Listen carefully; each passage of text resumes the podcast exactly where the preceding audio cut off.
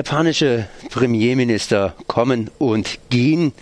Morgen am Freitag wird ein Ex Premierminister nach Baden-Württemberg kommen, genauer gesagt nach Schönau, und zwar Herr Naoto Kan. Ich bin jetzt verbunden mit Goro Kimura, Professor aus Japan, und ich begrüße Sie erst einmal herzlich.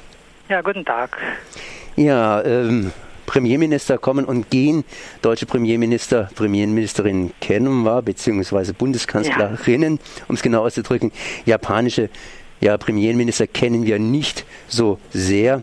Und äh, jetzt kommt ein Ex-Premierminister nach Deutschland und der ist unter anderem in Japan umstritten, unter anderem deshalb, weil er gerade damals Japan führte, als in Fukushima die Katastrophe passierte. Herr Professor ja. Goro Kimura, können Sie mir irgendwas sagen zum Ex-Premierminister Khan? Ja, also als Premierminister von Japan ist er in zweierlei Hinsicht eine besondere Person, also ein Hintergrund, hat einen besonderen Hintergrund. Erstens, weil er aus einer Bürgerinitiative oder besser gesagt Bürgerbewegung ins Parlament gekommen ist. Das ist in Japan relativ selten, weil in Japan gibt es einige politische Dynastien. Also Amerika scheint jetzt in die ähnliche Richtung zu gehen. Aber in Japan zum Beispiel der jetzige Premierminister Abe, sein Vater war Außenminister, Großvater war auch Premierminister.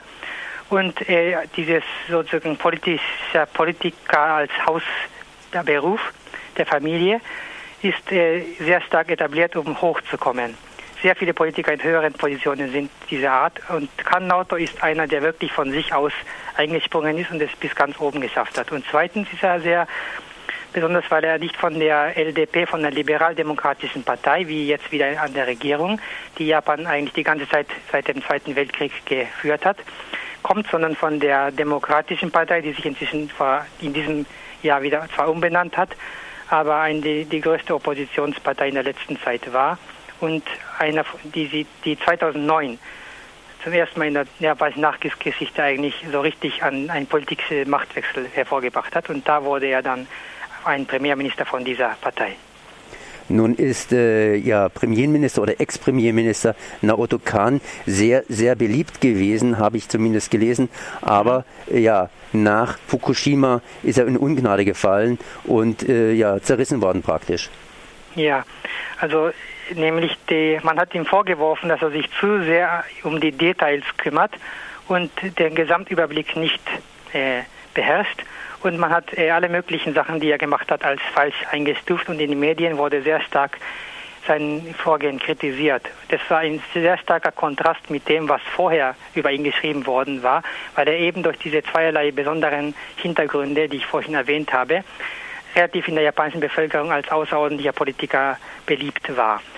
Und ein Grund, warum er diese danach so umstritten wurde, offiziell, also öffentlich, öffentlich war dann der Grund, dass er dann alles falsch gemacht hat, angeblich nach Fukushima, nach dem Unfall. Aber die andere Seite, was erst später so richtig in der Bewusstsein kam, war, dass er ja nach Fukushima seine politische Richtung in Bezug auf Energie völlig umgestellt hat und öffentlich gesagt hat, dass er für den Atomausstieg ist. Und das ist für japanische Politiker in der etablierten japanischen Wirtschaftswelt oder politischen Welt etwas sehr Unerhörtes und wofür er dann in der eigenen, von aus eigenen Reihen auch, von der eigenen Partei und von der damals in der Opposition sich befindenden LDP, die heute wieder unter Abe Shinzo an der Regierung ist, sehr starke Kritik, einge, Kritik äh, geführt hat. Und dahinter stand auch die japanischen starken Medien, die sehr, ebenfalls sehr stark mit finanziell durch die Stromfirmen, durch äh, Werbungen und so profitiert haben und dass für die es auch ein Schock war, dass der Premierminister offiziell den Atomausstieg sagt. Und man kann sich heute sehr gut vorstellen, dass diese Hintergründe dazu geführt haben, dass er in den Medien und von den anderen Politikern so absolut schlecht dargestellt wurde.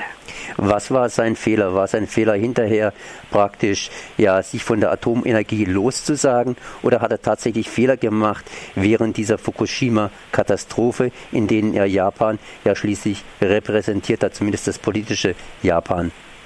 Ja, also man kann schon sagen, man hätte es alles besser machen können, aber, aber man kann es auch anders sehen, dass Japan da Glück hatte, dass gerade da Kan Naoto als Premierminister war. Er war nämlich studierter Physiker und hat sich zum Teil über Atomkraftwerk besser ausgekannt als manche in den Atomaufsichtsbehörden, die nur in den japanischen Regierungsposten so routinemäßig an ihren Posten waren und eigentlich weniger mit der Thematik vertraut waren, wie sich später herausstellte. Und äh, Professor Frank Röwekamp von der Hochschule Ludwigshafen, der das Buch von Kanauto über die über Fukushima ins Deutsche übersetzt hat, er hat eher interessante gesagt, interessante Aussage gesagt, dass Kanauto so etwas wie Gorbatschow in Japan wäre, weil Gorbatschow in Ausland auch mehr Ansehen hat als in Japan. Und wenn man von außerhalb Japan sieht, könnte man das Handeln von Kanauto damals eigentlich als so sehen, dass er das Beste gemacht hat aus der schlimmen Situation. Wogegen in Japan eben durch diese etwas verzerrte Medienlandschaft seine Handlungen äh, eigentlich durchwegs schlecht dargestellt wurden.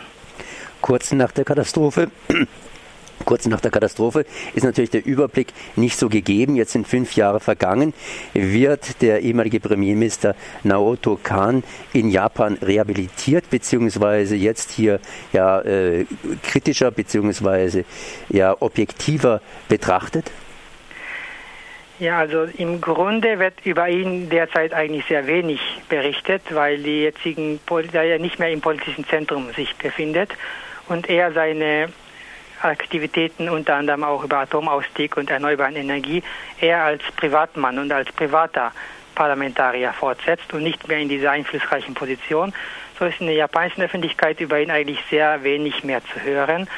Und in dem Sinne eigentlich kann man wohl nicht sagen, dass er wieder offiziell rehabilitiert wurde oder eine etwas neutralere Sicht vorherrscht. Ich glaube, die meisten der Japaner haben schon längst vergessen, warum man ihn damals so kritisiert hatte. Nur vielleicht die vage Erinnerung, dass er damals wegen Kritik zurücktreten musste, ist noch in manchen Köpfen vorhanden. Also ich denke nicht, dass die Ursachen so weit wieder äh, bewusst reflektiert worden sind in der japanischen Öffentlichkeit. Dann danke ich mal hier Goro Kimura, Professor aus Japan, zu diesen Informationen zum Ex-Premierminister Naoto Kan, der während der Fukushima äh, ja, Katastrophe Premierminister von Japan gewesen ist und am morgigen Freitag nach Schönau hier in Baden-Württemberg kommt. Merci. Ja, ja, wir sehen, wir hören.